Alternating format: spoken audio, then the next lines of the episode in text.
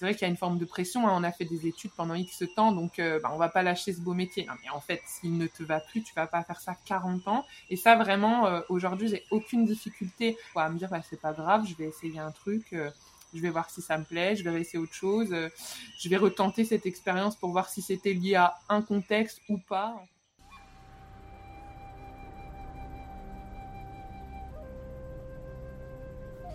Hello tout le monde, bienvenue sur Indianavet, un podcast à la recherche de l'épanouissement vétérinaire. Allez, venez, on vous embarque avec nous dans l'exploration du monde vétérinaire, en quête d'un trésor et pas des moindres, le bien-être au travail. Je m'appelle Colline Musel et mon compagnon de route Anthony Bourg.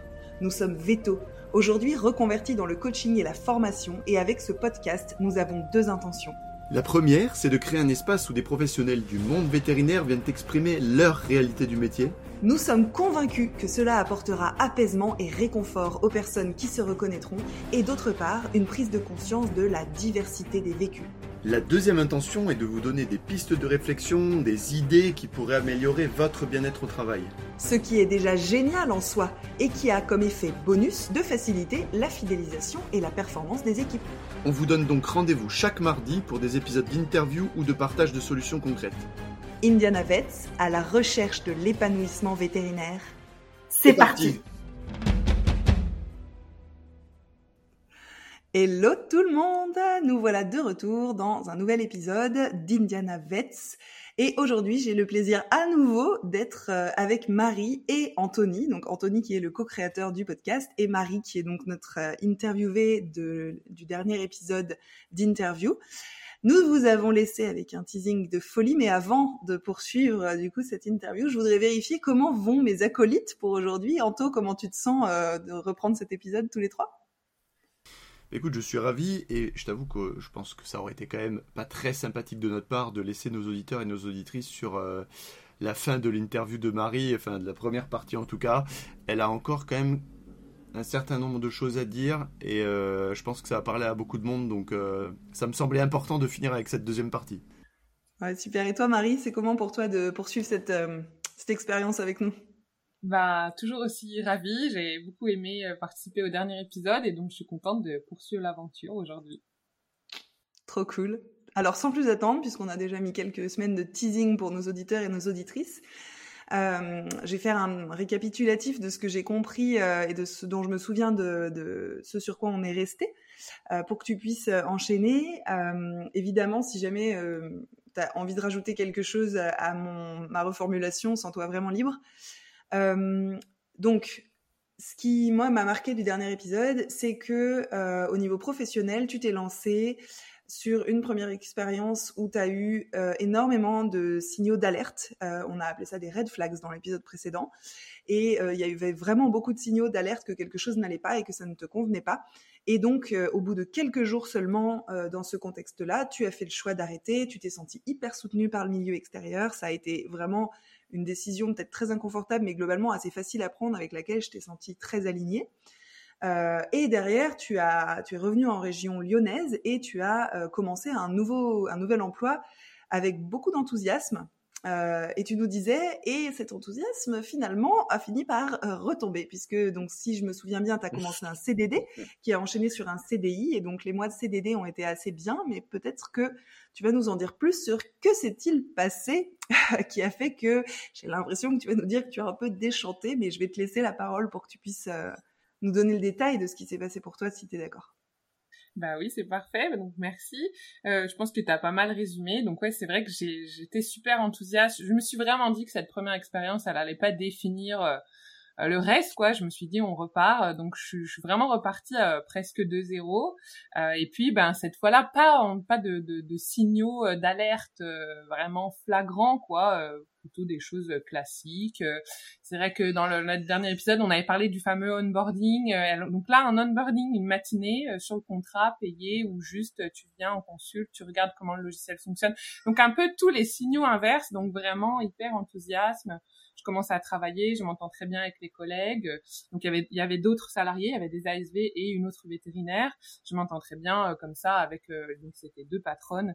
Euh, ça le courant semble bien passer, le travail est agréable, la clientèle est agréable, la façon de travailler me convient. Il n'y a pas un rythme hyper soutenu qui vraiment m'avait aussi refroidi dans l'expérience précédente.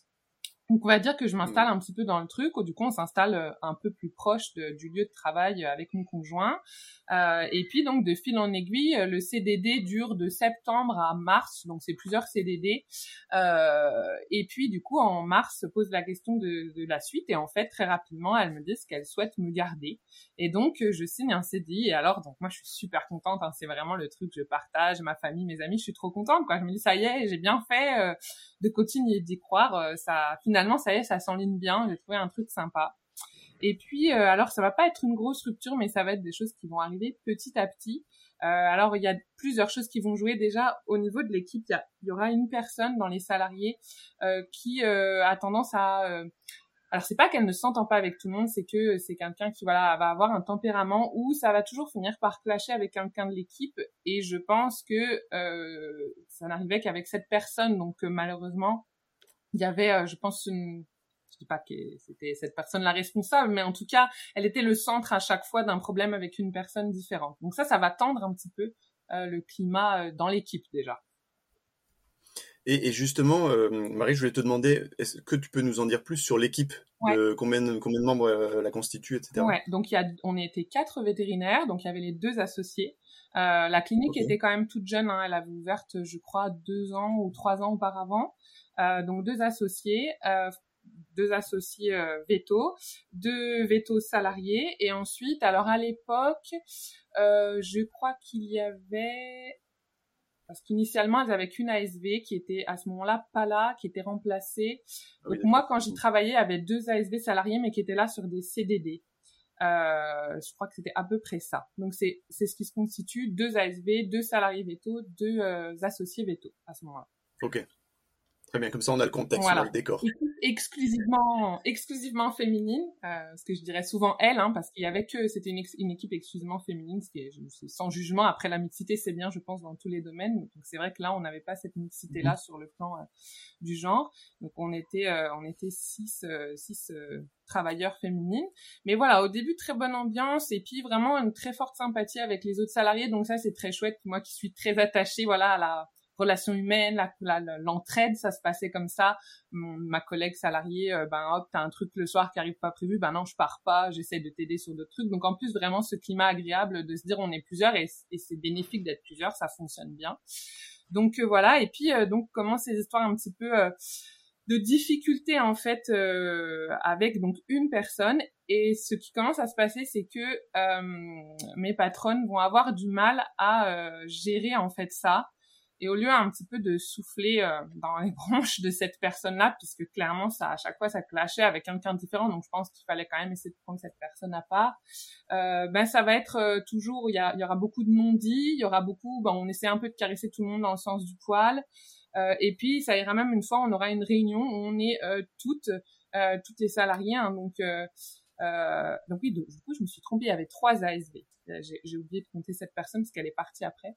Euh, on était donc on, est réunis, c'est-à-dire sept personnes qui s'entendent avec euh, personne de l'équipe et tous les autres. Et en fait, on se fait parler à, comme une assemblée, comme quoi, bah, ça serait bien que ça s'arrête, que tout le monde s'entende bien. Et en fait, nous, on se sent. Me rappelle que ce jour-là, avec mes collègues, on a l'impression d'être des petites filles comme ça sur les bancs et genre c'est pas bien, c'est pas bien, arrêtez. Alors que nous, on est, en fait, on demande qu'à travailler dans une bonne ambiance. C'est juste qu'il y a une personne avec qui ça se passe tout le temps mal, hyper susceptible dans son travail, même avec les patronnes. C'est-à-dire que les rares fois, elles ont essayé de dire quelque chose, euh, bah, elle a, cette personne euh, avait explosé au niveau de ses émotions, donc elles n'arrivaient pas à trouver leur place en fait en termes de management et à dire bah en fait ok ça ne te plaît pas ce qu'on te dit mais on a besoin de te le dire. C'était toujours ah bah du coup elle disait rien et ça s'envenimait.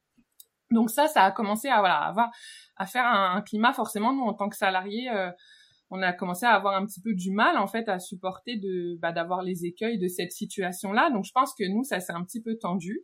Euh, et en fait, alors on s'est nous en plus en tant que salariés, on s'est liés d'amitié, on se voyait à l'extérieur. Euh, donc à, les deux ASV salariés, mon autre collègue euh, veto salarié, on se voyait souvent toutes les quatre. Donc forcément ça ça augmente les liens. Et euh, ben on a commencé à voilà de temps en temps échanger par des messages privés, les ras-le-bol de la journée. Euh, on utilisait euh, une conversation de groupe. Euh, donc voilà, c'était un peu le, le, défouloir. Je pense qu'on est tous humains, ça nous arrive. C'était peut-être pas très intelligent euh, pour la suite de l'histoire, mais en tout cas voilà, on a une conversation de groupe et des fois, bah, il y en a une qui arrive le matin qui dit ah ça me saoule, il y a ça, oh machin, voilà. Enfin, donc euh, il y, a eu ce, premier truc où il y avait un petit ras-le-bol général. Et puis après dans le travail petit à petit, ben il s'installe aussi des choses comme euh, il faut faire ça de telle façon alors que moi j'avais d'autres pratiques. Donc euh, par exemple typiquement euh, en chirurgie une des patronnes était terrorisée par la chirurgie. Elle en faisait mais elle aimait pas du tout ça. Ça la stressait énormément ce qui est ok c'est ok on peut juste en faire moins il n'y a pas de problème. Mais du coup elle transférait ce stress euh, bah, aux salariés. Alors moi, ça m'affectait pas. C'est juste que c'était très handicapant parce que quand je voulais faire comme je voulais, avec comme j'étais à l'aise, si, ça, si elle, ça la stressait, elle n'était pas d'accord. L'autre salarié, par exemple, elle transférait son stress et elle c'était quasiment à la faire paniquer. Donc euh, ça, c'est pareil. C'est des petites choses qui s'installent comme ça où on se dit, oh, finalement, c'est pas parfait. Mais je me dis, bon, c'est pas aussi imparfait que la première expérience. Ça va aller. C'est peut-être un mauvais espace. La personne qui, euh, qui était euh, on va dire difficile à vivre au travail finit par euh, partir. C'était un contrat qui s'arrêtait. Euh, donc euh, on se dit voilà, on se dit qu'à chaque fois ça va se relancer. Et en fait, ce qui se passe, c'est que les deux personnes, donc les deux ASV et amis qui travaillaient avec nous, elles étaient en CDD. il y en a une qui s'était fait dire qu'elle serait gardée. Il y avait même une promesse d'embauche sur un papier pour voilà parce qu'elle elle voulait acheter sa maison, etc. Donc lui signe ça. Et en fait, un jour, elle arrive et euh, on lui dit que euh, bah, finalement, ça va pas se faire. Et en fait, ça coïncide avec le fait que ma collègue vétérinaire salariée regarde sur ses euh, alors téléphone ou je sais plus quoi et euh, voit que comme si un appareil s'était connecté sur cette fameuse conversation cette application il y avait la conversation de groupe et donc les deux coïncidents en, en termes de temporalité elle se dit il y a quelqu'un, j'ai dû laisser une session ouverte sur euh, un ordinateur euh, pro quoi de la clinique. Et euh, elles sont tombées dessus les patronnes. Et donc ben nous on était en CDI avec ma collègue Veto. Mais du coup ben tout ce qui n'est pas en CDI elles vont en mettre dehors. Donc alors là ma collègue hyper courageuse elle me dit on va se confronter en fait. Donc elle demande à ce qu'on voit la patronne qui travaillait ce jour-là euh, on s'assoit en face de mon elle dit ben voilà en fait euh, j'ai l'impression qu'il y a quelqu'un qui est tombé sur une conversation privée où on est tout dessus euh, et que c'est pour ça qu'il se passe aujourd'hui donc parce que forcément la collègue ASV était bah, en pleurs affectée elle s'entendait pas du tout à ce qu'on lui dise finalement on ne te garde pas donc elle dit je, je, je suspecte que c'est pour ça qu'aujourd'hui elle s'est fait dire que vous la gardez pas et donc là négation en bloc, pas du tout. Euh, on a, on va pas du tout, on n'est pas du tout tombé sur une conversation. Non, non, non, on ne fouille pas les ordis, euh, euh, voilà, etc. Donc bon, on se dit, je pense qu'on on se dit bon, pareil, histoire de confiance. Elle nous dit ça quand même, elle a l'air sincère. donc voilà, la période est un peu dure. à ce moment-là, alors je sais plus exactement en temporalité, mais c'est sûr que ma collègue salariée est enceinte. Et en fait, elle, euh, ça va quand même beaucoup la chambouler. Elle va partir en arrêt maladie jusqu'à son arrêt maternité. Elle fait comme une sorte de petit burn-out, quoi. C'est-à-dire qu'à ce moment-là, ça la, ça la, ça la chamboule et elle part plus tôt que ce qui était prévu euh, en congé. Et euh, moi, je continue de travailler. À ce moment-là, je, alors je le suis, je pense que je le suis déjà. Je suis enceinte aussi, mais je suis en décalé, donc je vais partir plus tard.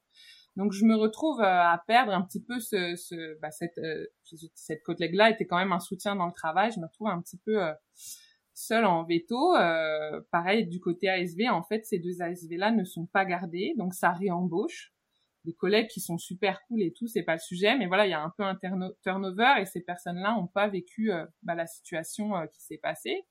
Donc bon, je me dis c'est pas grave, ça va aller. Euh, a priori, il n'y a pas eu trop de, voilà, ils n'ont pas eu accès à la conversation parce que forcément, on se dit qu'est-ce que j'ai écrit, qu'est-ce que j'ai dit, enfin voilà, on psychote un peu.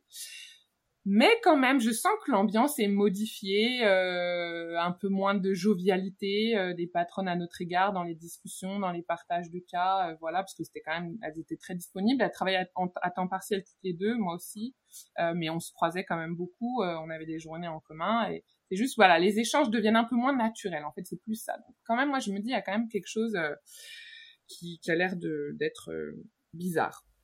Et puis, euh, en fait, euh, alors, s'ajoute à tout cela, c'est vrai que j'en ai pas parlé, il y a eu aussi des moments où on a eu des doutes d'être surveillés euh, dans nos faits et gestes via les caméras de surveillance. Donc voilà, il y a plein de petites choses qui s'ajoutent comme ça, une ambiance qui est moins naturelle. Donc on, vraiment, on a plusieurs doutes quand on se dit est-ce qu'on est vraiment surveillé? Est-ce que cette conversation privée a été lue ou pas? Il s'accumule des choses, mais on est dans l'incertitude, voire on nous a nié en bloc que c'était le cas. Euh, parce que je crois que quand on a confronté, on a aussi parlé des caméras et elle nous a dit absolument pas, évidemment que non, on ne vous surveille pas par les caméras, alors qu'il y avait eu des phrases sur des journées où il y avait euh, vraiment que les salariés et c'était des choses euh, du genre la couleur d'un t-shirt, c'était comment comment tu sais voilà qu'il s'avérait que je travaillais avec une casaque grise et un soir, j'ai enlevé ma casaque pleine de jus de glanzana. Je pense que ça parlera à tout le monde dans notre profession. Je ne l'ai donc, je donc pas, voilà. C'était, il était 18h30, je suis à 19h. Je l'ai enlevé comme je pense tout le monde aurait fait. Et j'avais un t-shirt, euh, en plus j'avais un autre t-shirt gris en dessous, mais pas le même gris. Et en fait, euh, quelques jours après, euh, quand je la croise, oui, t'es parti plus tôt. Alors je dis bah non, pas du tout. Je suis restée jusqu'à la fin. En plus souvent j'ai les ASV à faire la compta. On était vraiment, vous voyez, on avait quand même une dynamique un peu vraiment d'entraide sur le plan salarié quoi. Euh, je dis ben non non, je suis pas partie. Ah bon, bah, parce que j'ai vu que t'as, enfin, elle dit j'ai vu que t'avais plus ta casaque en passant devant la clinique. J'allais chez une amie, donc déjà euh, ça commence à être. Et il faut savoir en plus quand on extérieur que la clinique était dans une genre de triple impasse. Fallait rentrer dans une zone commerciale, une impasse où il y avait d'autres bâtiments et euh, vraiment le parking. Et là c'était des vitres avec en partie l'effet givré avec les animaux là comme ça fait les décos etc. Enfin on n'était pas, vous voyez. Donc il y a des trucs comme ça. Il y a une ASV qui s'était fait parler de l'aspirateur qu'elle passait le soir alors qu'il y avait plus personne. Euh, oui, il faut pas que tu passes, ah, faut pas que tu passes quand il y a encore des clients dans la salle d'attente. Un jour où elle travaillait pas les patronnes. Donc vous voyez, des petits trucs où vraiment il y a des gros doutes. Et malgré les confrontations les demandes, euh, tout est nié. Donc on se dit bon, pareil, quoi. On se remet un peu en question. On se dit bon, bah je me suis imaginé des trucs, on continue. Sauf que voilà, le climat se tend un peu plus. En plus, ma collègue euh, vétérinaire part en congé, euh, maladie puis maternité. Mes collègues ASV ben, ne sont pas gardés, les CDD euh, s'arrêtent et ensuite elles ne reviennent plus. Donc forcément, ça, voilà, il y a une très bonne collègue veto qui remplace ma collègue, hein, c'est pas le problème. Mais voilà, je me dis bon, en fait, de celle qui a un peu vécu le truc, pour le moment, je suis là toute seule je fais mon petit truc, ma grossesse avance aussi et ça, ça arrive que c'est mon premier entretien annuel. Euh, donc après, euh, on arrive au début 2019 finalement. C'est mon entretien annuel euh, à, anniversaire à la date du CDI. Et alors là, je crois que même à chaque fois que je me replonge, je le revis comme un truc un peu pareil extraterrestre. Donc je suis avec mes deux patronnes toute seule. À ce moment-là, je suis bien bien enceinte et ce qui aura son importance en termes d'émotivité. et donc je me retrouve face à elle. On est assise à un bureau et euh, donc, ben, voilà, moi j'ai un peu préparé mon truc. Elles m'ont demandé qu'est-ce que tu, de quoi tu veux discuter, qu'est-ce que tu veux améliorer, qu'est-ce que tu as comme projet, voilà. Enfin, elles, elles ont préparé leur truc. Donc au début, ça se déroule euh, assez normalement. Voilà, les clients sont contents de toi, etc. Enfin, toutes ces choses-là. Plutôt des bons retours. Moi, je dis, bah voilà, j'aimerais me former sur tel truc, etc. Et puis, alors déjà, il y a en termes de que peux-tu améliorer en tant que voilà en tant que salarié chez nous il y a des remarques, mais vraiment, mais c'est ubuesque, quoi. C'est euh, est-ce que tu peux mieux ranger la cuisine, sachant que je n'y mangeais jamais? Enfin, c'est des trucs comme ça. Donc déjà, je me dis bon, ok, c'est un peu bizarre. On dirait qu'il faut vraiment avoir un petit truc à à dire. Donc euh, l'entretien prend un peu une tournure bizarre. Et puis euh, bon, il y a un peu un genre d'omerta justement sur tout ce qui s'est passé, les tensions d'équipe. Il y a rien qui, qui est dit. Et à la fin de l'entretien, moi, elle me dit, est-ce que, euh, est-ce que toi, tu veux, euh, alors je me, quand même, je prends le coup de dire, ben, au niveau de l'ambiance, il y a quand même eu un, un moment où c'était dur, euh, voilà, un peu en faisant référence à ce truc où la communication était moins naturelle, les échanges un peu figés. Mais je dis là, j'ai l'impression que ça va un petit peu mieux. Et pour moi, c'est la fin de l'entretien, hein, puisqu'elle m'a dit, en gros, c'est quoi la dernière chose que tu veux dire, quoi.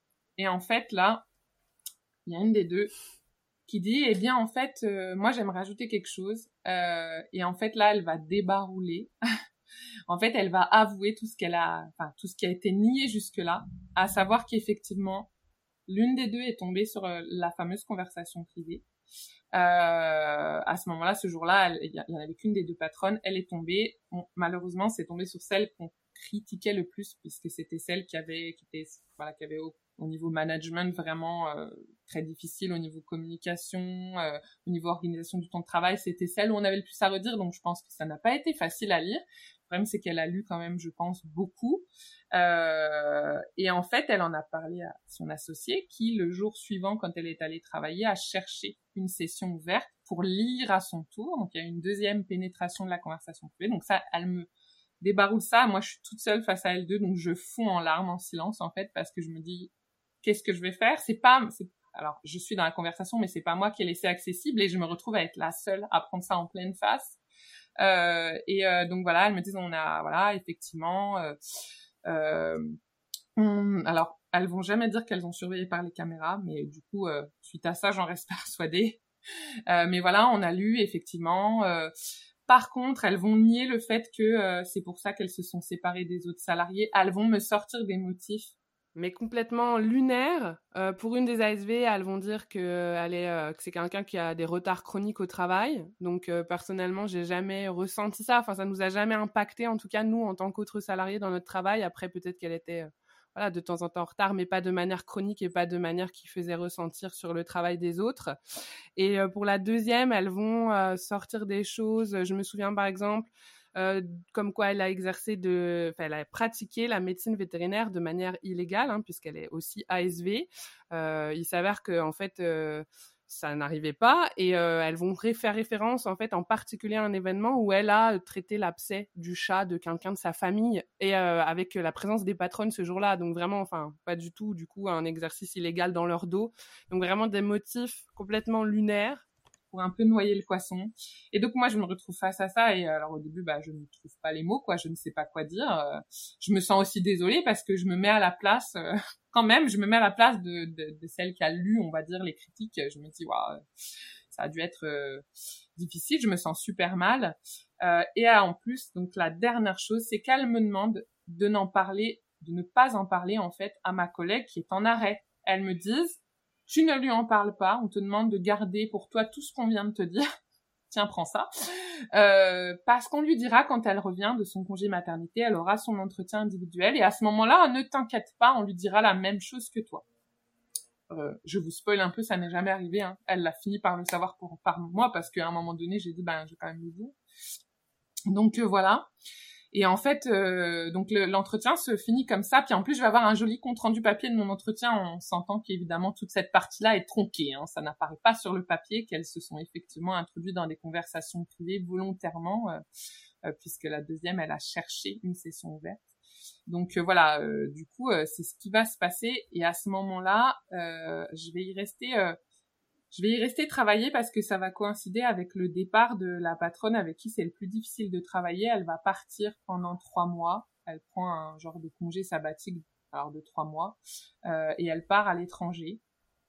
Donc ça va me permettre de rester, euh, on va dire, je me dis je vais tenir jusqu'à mon congé mat, puis après je vais prendre le temps de réfléchir à ce que je fais. C'est un petit peu ce que je me dis sur le moment mais c'est super dur parce que pendant longtemps en fait je garde ça pour moi toute seule. J'ose pas en parler à mes collègues euh, mes anciennes collègues ASV qui sont mes amies mais parce que j'ai peur qu'elles soient blessées euh, par bah, par les mensonges en fait qui m'ont été euh, dits.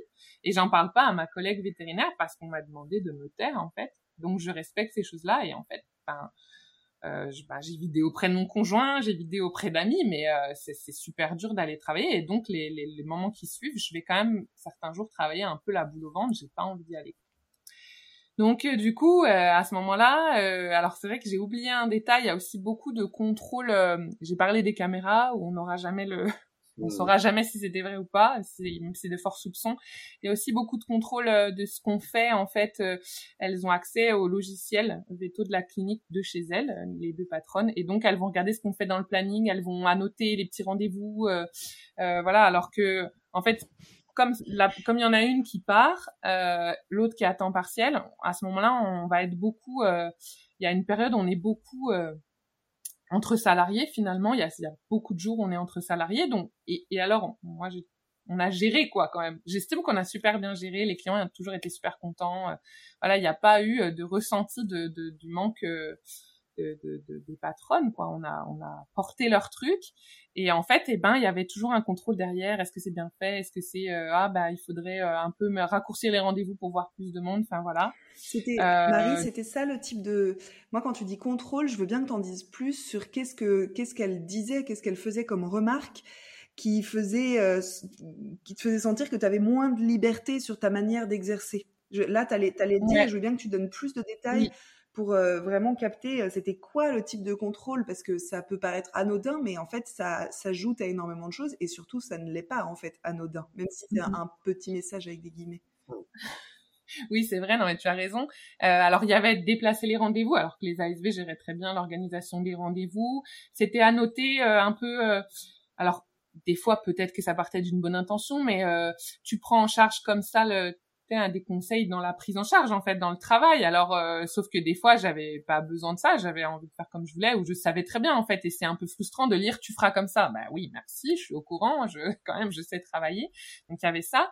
Et puis euh, j'en ai déjà parlé donc il y avait une des patronnes qui était euh, vraiment complètement enfin qui n'aimait pas du tout la chirurgie. Je ne sais pas pourquoi elle continuait d'en faire d'ailleurs et en fait donc comme j'avais dit elle transférait ça et il y a une fois elle était donc partie à l'étranger. Normalement, à ce moment-là, elle avait quand même, elle était censée avoir coupé. Et en fait, un jour, on programme une ovario de chienne. Et ça, c'était vraiment sa hantise. Euh, elle détestait ça, parce qu'après, elle faisait pas beaucoup plus de chirurgie. Elle faisait surtout des convenances. Elle détestait les ovarios de chienne. Euh, et donc, elle ne voulait pas que les salariés en fassent euh, des jours où il n'y avait pas de patron présent ou disponible au cas où il y a un problème. Parce que à la limite, pourquoi pas Elle pose ses limites, c'est clair, il n'y a pas de souci. Sauf que là, du coup, ben, il y avait plus qu'une patronne sur les deux, hein, puisque l'autre était à l'étranger. Euh, et donc, il y avait un jour où cette patronne-là ne travaillait pas et où c'était très compliqué de se libérer pour venir s'il y avait un problème. Donc, c'était le mardi, on était supposé ne pas en fixer. Sauf qu'un jour, j'ai une cliente, bah, elle ne peut que ce jour-là m'amener euh, la chienne. Euh, enfin, je dis m'amener parce que c'était même pas moi qui devais la faire, c'était la remplaçante, l'autre l'autre veto salarié. Euh, donc, ben j'appelle la patronne, je dis oui, je suis désolée, la dame peut que ce jour-là, qu'est-ce qu'on fait? Elle me donne le feu vert, la, la patronne qui du coup était en charge, hein, puisque c'était un peu la seule sur place. Elle me dit, y a pas de souci, on fait une exception. Euh, de toute façon, euh, je vous fais confiance, voilà. Et il arrive que le matin même, euh, sur le petit rendez-vous, il y avait euh, dans la partie où on peut noter un commentaire de l'autre patronne qui était donc à l'étranger, censée être coupée de, de ça, qui mettait euh, je ne comprends pas pourquoi il y a un ovario alors qu'on est mardi. Vous savez très bien que euh, mon associé ne peut pas être là s'il y a un problème, donc je ne comprends pas pourquoi vous avez pris la liberté d'en mettre une là. C'est même pas la peine de répondre par oui mais, enfin Vraiment pareil, hein. on a l'impression d'avoir 4 ans, tu dis pas oui mais. donc en fait, je me rappelle que ma collègue, euh, donc euh, qui était euh, une, une des taux salariés qui remplaçait la collègue en CDI, elle qui était celle qui devait faire la chirurgie, elle était en colère et moi j'étais en fait je, crois qu'à ce moment-là le vase commençait à être plein, je je ne sais même pas quoi répondre en fait. J'en ai marre. Donc j'ai appelé la patronne avec qui j'avais ça, je dis écoute, on a un message là et je ne vais pas répondre parce que ça va commencer par oui mais.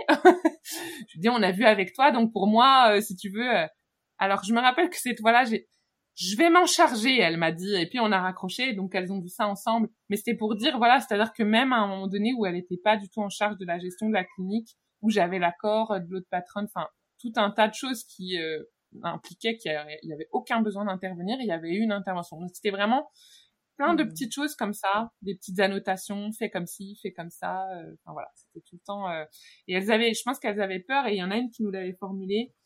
Comme il y a eu des moments, on était euh, bah, entre salariés certains jours, notamment l'été, elle prenait des congés à tour de rôle. Donc pendant longtemps, pendant toute la période d'été, à chaque fois les deux mois, bah il y avait beaucoup plus. moi, en fait, je passais à ce moment-là à temps plein. Eh bien, il y en a une qui a formulé, on a l'impression de plus être dans notre clinique. Et en fait, j'ai jamais vraiment compris cette phrase je pense qu'elles avaient peur de perdre un contrôle, mais euh, c'était une peur injustifiée parce que nous, on voulait pas prendre leur place. Euh, moi, je trouvais que c'était dommage parce que justement, on arrivait à faire tourner la boutique et elles auraient pu justement avoir confiance en nous et se dire, c'est super, on peut prendre nos congés, euh, ça tourne, ça marche, les clients sont contents, il se passe rien de mal. Et en fait, c'était l'inverse. Il y avait cette volonté de venir vérifier même quand on travaille, enfin, quand elles ne travaillaient pas, elles venaient vérifier ce qu'on faisait. Euh, et puis, ben, ça a été formulé. Euh, on a l'impression de plus être chez nous, de plus être dans notre clinique. Alors que nous, ben, on était juste à temps plein pour les remplacer, quoi. On n'avait pas demandé à venir plus souvent euh, à ce moment-là, quoi. Ouais. Je, vais me permettre une question volontairement qui va diriger la conversation parce que là, il y a un truc qui m'agace dans ce que tu racontes. Je me sens agacée de l'attitude des patronnes, hein, clairement. Euh, se sont-elles jamais servies de cette capacité de communication pour vous faire des compliments, vous encourager, vous féliciter, vous dire qu'elles étaient fières de vous, que c'était super, que vous aviez bien géré, enfin tu vois, donner de la reconnaissance quoi? Alors, je pense qu'on avait quand même de la reconnaissance. Alors, pas par ce canal, j'ai pas souvenir en tout cas. Euh, alors bon, de toute façon, la patronne avec qui ça passait plus difficilement en termes voilà de gestion des équipes, tout ça, euh, vraiment, je pense, c'était quelqu'un euh, au niveau communication, c'était compliqué. Donc même les compliments, c'était toujours un peu c'est genre ah bah tu vois t'as réussi. Enfin c'est c'est jamais vraiment euh, super t'as réussi quoi. Euh, donc euh, voilà. Et euh, après je pense qu'on avait quand même de la reconnaissance par moment. On avait aussi quand elle nous transmettait les retours des clients ah bah un tel était super content euh. après c'était à double tranchant parce que si des clients demandaient à passer plus qu'avec ma collègue salariée ou moi on sentait que bon les deux, mais surtout l'une, ça la vexait en fait. Elle était vexée qu'on soit demandé, alors que bah, c'est pareil en fait, c'est trop cool, t'as des salariés qui plaisent à ta clientèle. Puis elle nous martelait tout le temps que vraiment le plus important, c'était de prendre soin de la clientèle et tout, c'était vraiment leur leur euh, vraiment leur ligne de conduite. Et en fait, bah du coup, on y arrive super bien et ça a pas l'air d'être suffisant quoi. au contraire, ça a l'air presque d'être trop. Ça ne te plaît plus finalement. Donc euh, voilà, ouais. La reconnaissance arrivait, mais c'était pas. Je pense que ça ça remplissait jamais la balance autant. Ouais. Hmm. Finalement, si on schématise un petit peu, on a vraiment l'impression qu'il y a deux forces qui s'opposent. Euh, il y a deux forces en opposition là. Il y a les patronnes et il y a le reste de l'équipe. Voilà, c'est vraiment presque un affrontement. Et euh, finalement, la sensation, c'est qu'il n'y a pas de gagnant là-dedans. C'est perdant-perdant. Ouais, puis en fait, elle, alors, bah, moi, j'ai pas eu l'impression qu'on formait une genre de coalition, mais elles, à un moment donné, elles ont formulé ça, elles ont décrété qu'on était trop proches, elles savaient qu'on se voyait en dehors et elles ont décrété que c'était un problème en fait qu'on se liguait contre euh, contre elles. Alors que c'est pas du tout le cas c'est juste que ben voilà on a on, se lie plus facilement d'amitié euh, avec euh, des gens qui ont le même statut hiérarchique puisque quand même la hiérarchie se sentait beaucoup donc euh, j'avais pas forcément envie d'aller copiner. Après on s'entendait comme ça dans la journée, on discutait, mais voilà, on s'était liés d'amitié nous entre salariés. Et ça, euh, c'est vrai qu'à un moment donné, il a été dit qu'on avait vraiment quasiment, on avait l'impression qu'on avait formé une armée quoi. Alors que ben le clivage en fait c'est fait par un, ensemble un ensemble d'attitudes finalement et dont la majeure partie. Alors oui, cette conversation on l'a écrite, on a dit peut-être des choses pas sympas et je l'assume totalement. Après c'était censé être privé. Je pense que n'importe qui a son défouloir et elles, elles en avaient certainement un, c'est-à-dire que c'est tout à fait normal si de temps en temps elles disaient ah bah Marie, nanana. je veux dire voilà, c'est juste que le but c'est pas que j'y ai accès. Et je pense que le clivage s'est fait euh, ben par les conduites euh, qui qui sont arrivées et en fait elles, elles nous ont finalement encore une fois tenu responsables presque de ce clivage en disant vous avez vous êtes trop soudés contre nous. Alors Marie, là, j'ai envie de revenir euh, finalement sur une situation qui me paraît hyper importante et qui a été, je pense, une tournure dans ce que j'entends. C'est cette fameuse euh, réunion, euh, la première réunion que tu as évoquée, il me semble, ouais, peut-être la première, où elles vous réunissent toutes et où finalement elles ne vous laissent aucun espace de parole. Parce que c'est ça qui se dégage et que je retiens. C'est qu'elles ont pris la parole, elles ont dit ce qu'elles avaient à vous dire. En revanche, vous, vous n'avez pas eu l'occasion de vous exprimer et de là est né ce fameux groupe euh, privé à côté. C'est bien ça? Oui, alors je sais pas si c'est une conséquence directe parce que je pense qu'on s'était déjà rapproché avant, euh, que ce soit dans le, temps professionnel et donc après le temps personnel. Je pense qu'on s'était aussi rapproché parce que ben il fallait un peu affronter euh, donc cette fameuse euh, employée ASV qui était pas toujours facile à vivre. Donc ça avait créé des rapprochements. Mais c'est sûr que que ce jour-là vraiment il y a eu un clivage. C'est-à-dire qu'on s'est toutes regardées en se demandant ce qu'on faisait là et pourquoi on nous grondait comme des enfants. Euh, finalement, les reproches s'adressaient à tout le monde alors qu'il y a des choses qui auraient dû clairement être dites en privé à, aux personnes concernées. Euh, et donc, je pense qu'effectivement, alors il y avait qu'une seule patronne ce jour-là, euh, et c'est celle avec qui les relations euh, se sont le plus dégradées ensuite. C'est celle qui malheureusement est tombée sur la conversation. Donc, il y a eu, je pense, un cumul de choses qui sont arrivées. Mais c'est sûr qu'à ce moment-là, on n'a pas trop eu l'espace. Je sais même plus si on a essayé de répondre, mais c'est fort possible qu'on essaie de dire bah, de dire quelque chose quoi. Alors après c'était pas évident parce que la personne qui nous rendait quand même le quotidien pro un peu difficile était là aussi donc euh, je pense qu'avec bienveillance, on n'avait pas envie de dire, bah, c'est elle le problème devant la personne. Donc peut-être que, je sais pas, il y aurait peut-être eu un intérêt à faire des entretiens individuels, en fait, pour débrouiller un peu les choses. Mais je pense que la philosophie de ma patronne à ce moment-là, c'était de dire, ça nous casse les pieds, en fait, vos histoires. Donc maintenant, tout le monde se calme et débrouillez-vous. Euh, c'était un peu l'idée euh, de la chose. Et donc, un peu soyez sage, quoi, finalement. Donc, c'est un peu ce qu'on s'est fait dire, arrêtez avec vos histoires, euh, etc. Et, on n'a pas... Marie, à titre, ouais. à titre personnel, toi, si tu, si tu, voilà, avec l'expérience que tu as accumulée entre temps, si tu devais faire éventuellement les choses autrement, qu'est-ce que tu ferais? Ben, c'est vrai que c'est un des trucs. Alors, en plus, euh, donc, euh, mon conjoint Ben me le disait beaucoup, mais pourquoi vous dites pas ce qui va pas, pourquoi, etc. Et c'est vrai que je pense ça aurait pu. Alors, à ce moment-là, euh, ben, déjà, on était plusieurs finalement un peu à faire face à ça et personne s'est décidé. Alors, on s'est pas non plus concerté pour le faire ensemble. Il y a quand même eu cette fameuse confrontation, hein, donc le jour où on a suspecté qu'il y a eu un accès à la conversation, etc. mais finalement, ben, je pense que moi personnellement, j'ai pas trouvé le courage parce que et peut-être à tort, je me suis dit que ça marcherait pas. Et finalement, cette fameuse confrontation, bon, elle a pas donné grand-chose, hein, puisque ça a tout été mis en bloc. Alors, ça a été avoué plus tard, mais voilà, c'était un peu finalement, je pense qu'on on avait ce sentiment que ça allait être dur en fait de faire passer euh, nos idées. Alors soit, soit parce qu'elles seraient euh, écouté sur le moment, mais pas vraiment entendu dans la suite. Euh, soit parce que, bah voilà, si on avait quelque chose à demander, est-ce que, euh, voilà, comme on a fait là, est-ce que vous avez eu accès à cette conversation? Non, non, pas du tout. Euh, non, non, on ne vous regarde pas par les caméras. Bah voilà. Donc je pense que on s'est mis des freins et peut-être à tort, mais parce qu'on appréhendait un petit peu d'avoir ce genre de réaction, quoi. Ouais, moi quand je t'entends Marie, euh, j'ai des hypothèses qui me viennent à l'esprit sur pourquoi ça a été aussi difficile pour toi aussi de d'en reparler. C'est que tu disais qu'une de tes valeurs euh, les plus importantes pour toi dans le premier épisode, tu disais c'est la confiance. Et en fait, moi je me dis mais tu es quelqu'un du coup qui a déjà en fait euh, posé des questions et qui euh, a déjà entendu des réponses. Et il y a eu du coup un côté, bah voilà, cette personne, j'ai confiance que si elle me dit ça, bah je la crois. Et je peux très bien imaginer que malgré tous les signaux que tu avais qui te faisaient douter, notamment à propos de cette histoire de surveillance de caméra, puis cette coïncidence temporelle, etc., enfin, il y avait beaucoup de signaux en toi, il y a aussi comme une, euh, une forte dissonance euh, entre euh, tout ce que tu captes comme signaux et la confiance qui est tellement importante pour toi et il y a presque une, un risque de déloyauté envers toi-même si tu retournes confronter alors que tu as déjà confronté en fait. Et je me dis, ben, avec ça comme euh, valeur qui fait partie de ce qui est le plus important pour toi, je peux imaginer à quel point ça a été dur de, de, de sentir ce doute qui revenait et cette confiance que tu n'arrivais plus à accorder pleinement. quoi.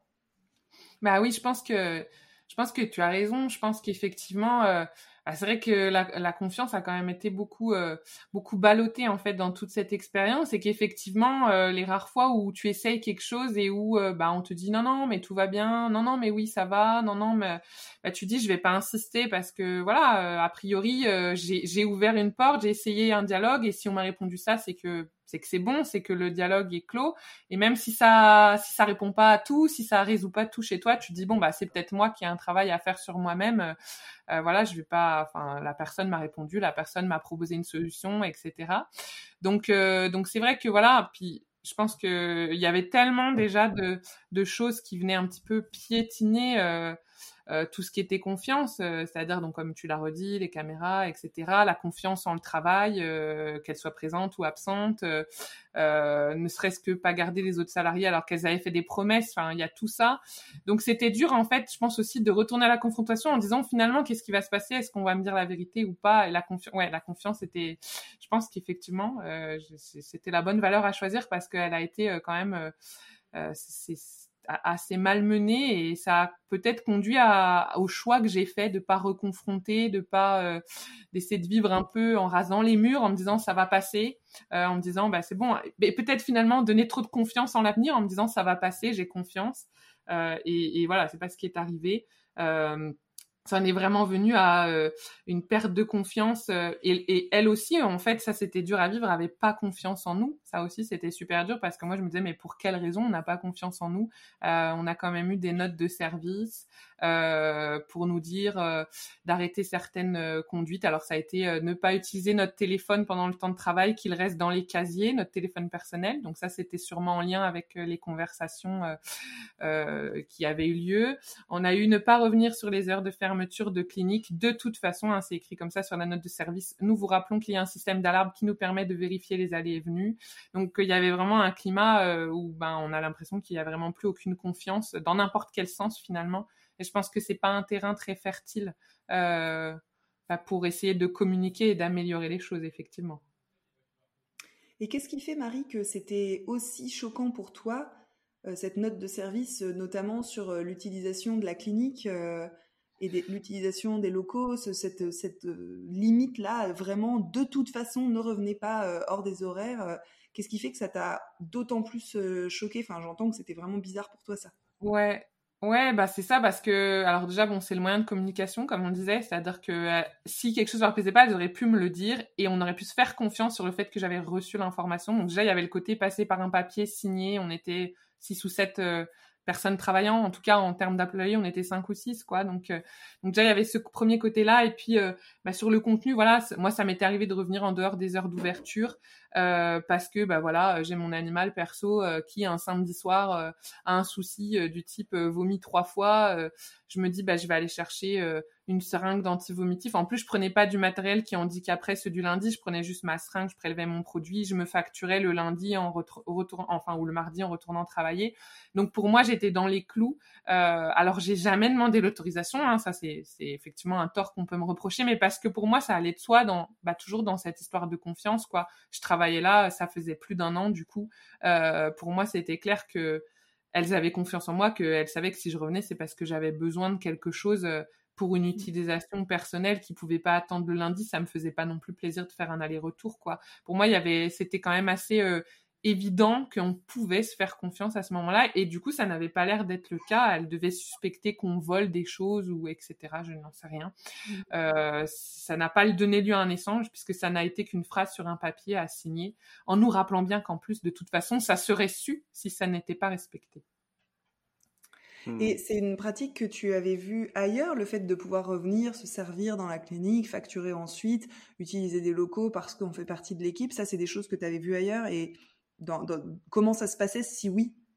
Ouais, et ben en stage, c'est vrai que j'ai eu la chance d'avoir euh, vraiment des maîtres de stage. Euh, vraiment géniaux qui m'ont donc comme je le disais plus tôt euh, m'ont appris beaucoup de choses dans la pratique enfin m'ont laissé faire m'ont donné leur confiance pour faire des choses alors que j'étais en tout début de formation elles m'ont donné de la confiance pour me servir dans les stocks ce dont j'avais besoin euh, qui m'ont des fois dit euh, non mais ça te facture pas c'est trois fois rien euh, enfin voilà il y a toujours eu euh, finalement cette confiance qui semblait en fait, il y avait même pas de questions à se poser. Il y a même pas à se dire euh, est-ce que c'est ok? Ça, ça, ça allait de soi dans l'attitude et dans dans le non verbal finalement. C'était fait comme ci, fait comme ça. Euh, voilà, les fois où j'avais les clés ou oh, ben il y a des cliniques où je restais manger entre midi et deux il y a jamais personne qui a suspecté que pendant midi et deux, j'allais voler dans la caisse ou voler dans le stock. Donc pour moi, c'était même pas imaginable en fait qu'on puisse me suspecter de je ne sais quelle conduite euh, sur du temps euh, de fermeture parce que je venais accéder aux locaux.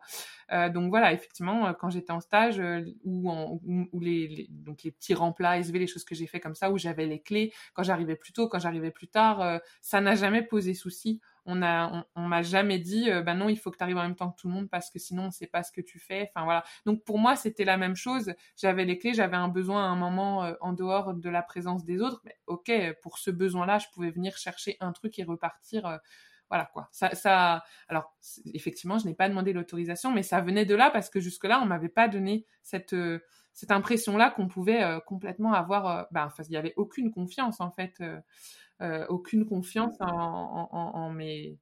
Enfin, il n'y a pas de discernement sur ce que j'allais faire, quoi. Bah, Marie, je, je, veux te remercier pour ce partage de valeurs. C'était hyper intéressant. Ça permet aussi de confronter euh, différentes réalités sur une même situation. Donc, euh, c'est tout ce qu'on aime sur ce podcast. c'est chouette. Maintenant, pour revenir vraiment à, ton récit, finalement, qu'est-ce que tu as envie de partager sur la suite de cette aventure-là, de cette, de c'était un CDI Ouais, c'est ça. Ouais, bah, ce qui s'est passé en fait, et je pense qu'il m'a aidé un petit peu à, clore l'aventure, euh, c'est que euh, c'est tombé, tout ça est, tombé qu'à la suite, je suis partie en congé maternité. Euh, comme ma collègue, je suis partie un petit peu plus tôt aussi. Je pense que psychologiquement, voilà, j'avais beaucoup accumulé. Je suis partie en congé maternité j'ai donc accouché de ma première fille. Et en fait, avec ça, ça a apporté beaucoup de chamboulements, ça a remis beaucoup de choses en question. Et en fait, je me suis dit, alors bah déjà, je ne travaillais plus, hein, forcément, ça fait une coupure euh, avec ce milieu-là. Et en fait, je me suis dit, mais là maintenant, euh, j'ai une petite chose dont j'ai la charge et en fait, j'aimerais, enfin, je, je voudrais pas qu'elle subisse ça et qu'elle se dise que c'est normal. Donc, euh, en fait, mais secoue-toi, c'est pas normal pour toi non plus.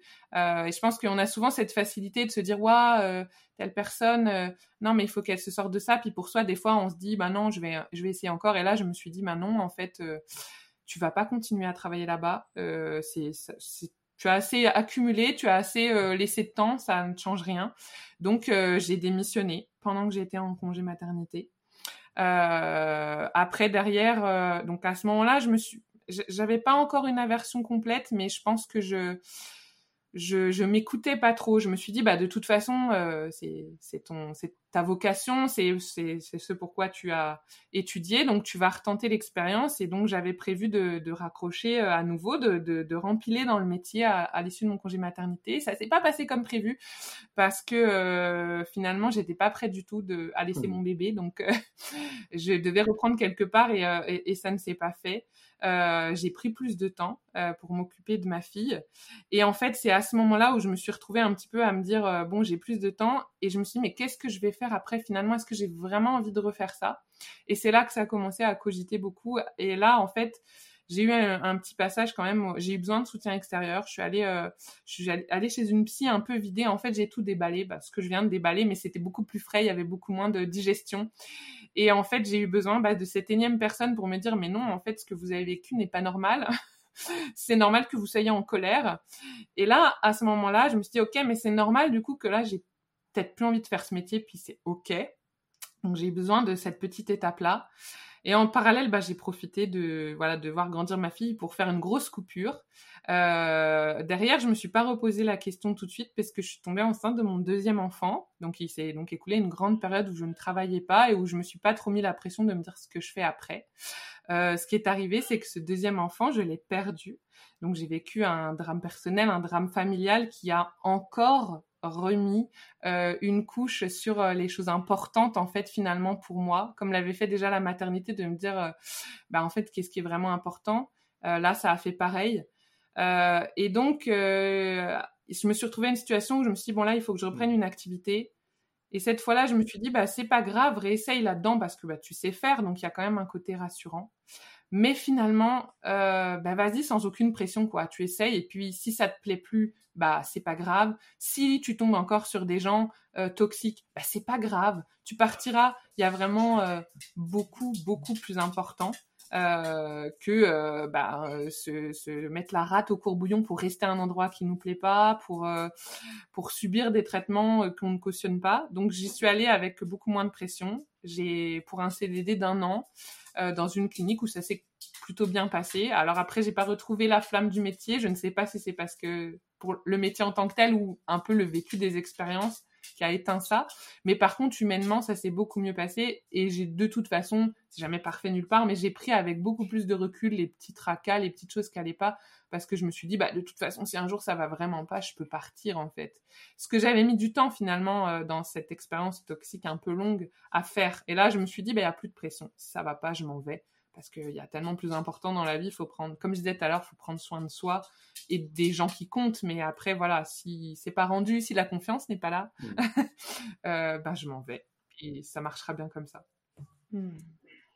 Bah, finalement, euh, avec tout ce que tu viens de nous partager, Marie, euh, j'ai l'impression que hum, dans ton expérience, la vie t'a donné euh, l'occasion euh, d'avoir une accélération de l'apprentissage à baisser la pression euh, tu as eu ta première fille qui t'a permis de complètement relativiser les choses pour toi et, euh, et te dire mais maintenant qu'il y a cette petite chose hyper précieuse, euh, en fait euh, déjà je voudrais pas que ça lui arrive donc je vais faire en sorte de me traiter comme je voudrais qu'on traite ma fille et de prendre soin de moi et puis de me dire c'est plus important ça.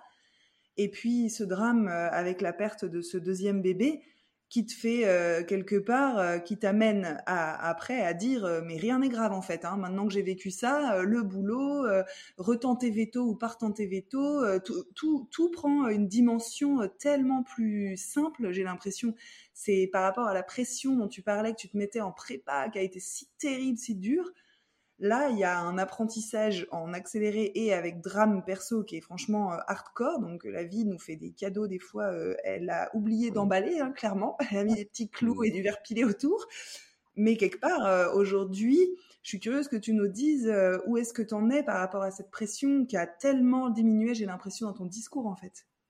Ouais, mais je pense que c'est vrai que ça ouais, ce, truc de dire, par exemple, réessayer veto, puis c'est pas grave si ça marche pas. Euh, je pense qu'il y a la maturité, mais comme tu dis, il y a vraiment eu une accélération. Euh, Qu'est-ce qui est important en devenant euh, finalement parent et donc en ayant à transmettre et puis en perdant un enfant. En fait, voilà, je me suis dit, bah c'est pas grave, je vais tenter des choses. j'ai pas mentionné, j'ai aussi avant de, retenter donc ce CDD en, veto, j'ai ouvert une entreprise de création artisanale. Enfin voilà, je me suis dit, je vais tester. Alors j'ai aussi pour contextualiser, un soutien immense de mon conjoint, donc ça aide. Euh, je pense que je dois parfaire encore, hein, euh, lâcher la pression, tout ça, ça m'arrive encore. Je suis toujours euh, très exigeante avec moi, mais c'est sûr que je pense que si on compare ça avec, ben ouais, les études ou même les premiers boulots, ça n'a rien à voir. Je me dis, bah j'essaye et, et aujourd'hui d'ailleurs, quand je discute avec les gens, c'est vraiment un truc où pour moi quand se définir par son travail, euh, oui, salut, je m'appelle un tel et je fais ça dans la vie, et, dire je fais ça, c'est mon travail. Ok, mais genre, c'est pas juste ça. On est tellement d'autres choses, et je pense que ça, vraiment, ça, ça, doit, ça, je pense que ça a germé en moi depuis longtemps, mais comme tu dis, il y a eu, ça, ça a été une couche accélérante où je me suis dit, mais en fait, je ne me définis pas du tout par le travail que je fais. Je ne dois rien à ça, en fait. Euh, oui, j'ai étudié. Euh, euh, mais voilà, ça, il y avait, c'est vrai qu'il y a une forme de pression. Hein. On a fait des études pendant X temps, donc euh, bah, on va pas lâcher ce beau métier. Non, mais en fait, s'il ne te va plus, tu vas pas faire ça 40 ans. Et ça, vraiment, aujourd'hui, j'ai aucune difficulté à me dire, bah, c'est pas grave, je vais essayer un truc. Euh, je vais voir si ça me plaît, je vais essayer autre chose, je vais retenter cette expérience pour voir si c'était lié à un contexte ou pas. Enfin voilà. Et donc je pense que oui, vraiment tout ce qui est pression et tout ce qui est euh, tenter des choses, c'est très différent aujourd'hui. Hmm. Marie, hmm. dans, dans, ce chemin qui est le tien, que tu nous as conté euh, sur ces deux mmh. épisodes, finalement, là, à, l'heure actuelle. Et ben là, donc, euh, j'ai accueilli euh, une deuxième petite fille, un troisième enfant.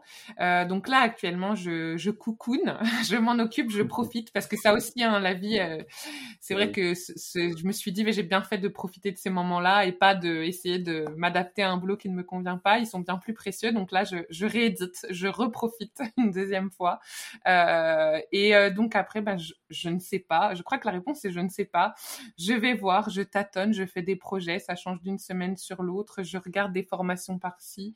Euh, pour le moment, euh, ça s'enligne pas vers euh, retenter une expérience vétérinaire, mais c'est pas fermé sur ma vie en entier, je pense. En tout cas, c'est pas décidé à l'heure actuelle. Euh, je pense pas que ce sera euh, le cas dans l'immédiat, mais voilà, c'est c'est essayer ce qui me tente. Ouais, c'est hmm. plus ça, le projet. D'accord. Et Qu'est-ce que tu qu'est-ce que tu ressens quand tu dis je ne sais pas d'ailleurs? Eh ben, alors il y a des jours où euh, c'est un peu pesant. Je pense qu'il faut pas se le cacher. Il y a des jours où on se dit, bah quand même, il va falloir qu'à un moment je réfléchisse. Euh, le temps passe aussi. Hein. Euh, ma petite fille, elle a neuf mois, donc c'est sûr que quand elle avait deux mois, je me disais j'ai le temps. Là, elle a neuf mois, je me dis je vais pas être à la maison avec elle jusqu'à ses 18 ans, donc il faut que j'y réfléchisse mais euh, c'est quand même rarement euh, source d'une anxiété énorme quoi. Ça m'empêche rarement de dormir la nuit euh, je veux dire c'est voilà des fois le soir mais franchement, même là, je pense que j'y ai jamais pensé. Ça m'a plus travaillé après ma première fille, quand il y a eu la grosse période d'incertitude, qu'est-ce que je vais faire. Là, ça m'arrivait que ça m'empêche de dormir. Là, c'est pas du tout le cas. Il y a des fois où je me dis, bon, booste-toi un peu, regarde des trucs, euh, arrête de faire ci, arrête de faire ça et concentre-toi là-dessus. Mais c'est vraiment le maximum en termes de pression. Je sais pas si on peut parler de pression, mais juste, il faut s'y mettre un petit coup. Mais voilà, ça m'empêche pas de dormir, ça m'empêche pas. J'ai aucune honte aussi à dire, bah, je ne sais pas ce que je vais faire, je réfléchis, je regarde ça. Euh, voilà, ça, vraiment, j'ai lâché là-dessus. Euh, je me sens, on en parlait tout à l'heure, je me sens légitime comme ça, quoi. Je me dis, bah, je, je fais ce que j'ai envie de faire à tel moment. Et tant que j'arrive à, à être, euh, bah voilà, à être honnête avec moi-même là-dessus, euh, j'essaye. Bon, en tout cas, quand on te connaît, quand on connaît ta créativité, ton potentiel, on a juste hâte de voir ce que tu vas faire. on a totalement confiance dans ta capacité à, à te trouver. Tu as autre chose à ajouter, euh, Marie, à cette histoire? Non, je crois qu'on a fait le tour quand même pas mal euh, de, du début jusqu'à aujourd'hui et que j'ai quand même pas mal euh, réussi à partager, je pense, qui était important, euh, ce que j'avais envie que les autres entendent pour s'y reconnaître ou pour les aider éventuellement. Ok. Colline? Moi, j'ai juste envie de vous dire merci à tous les deux. Je me sens toute émue, attendrie, touchée. Il y a tout un bon petit cocktail là, très sympa de ce qui bah, suite à cette expérience, à ce qu'on vient de se partager, à ce qu'on vient de dire, à ce qu'on vient de vivre tous les trois. Donc euh, vraiment, merci Marie pour euh, ta participation, merci de nous avoir fait confiance, merci de nous avoir permis de revivre un temps de travail comme ça tous les trois, parce que c'est quand même du travail, même si c'est beaucoup de plaisir. Et puis merci Anto pour euh, cette collaboration, voilà, en tant que co-questionneur. C'était bon pour moi. Merci beaucoup à vous deux. Ouais. Merci beaucoup à tous les deux. J'allais juste justement dire, je pense à toutes les personnes qui vont se reconnaître dans, dans, ton parcours et au bien que ça va leur faire, au soulagement qu'elles vont ressentir avec les mots que tu as pu utiliser, les situations même précises. Je pense que ça, je pense que beaucoup de gens vraiment vont se reconnaître. Donc pour ça, merci pour ce partage, Marie.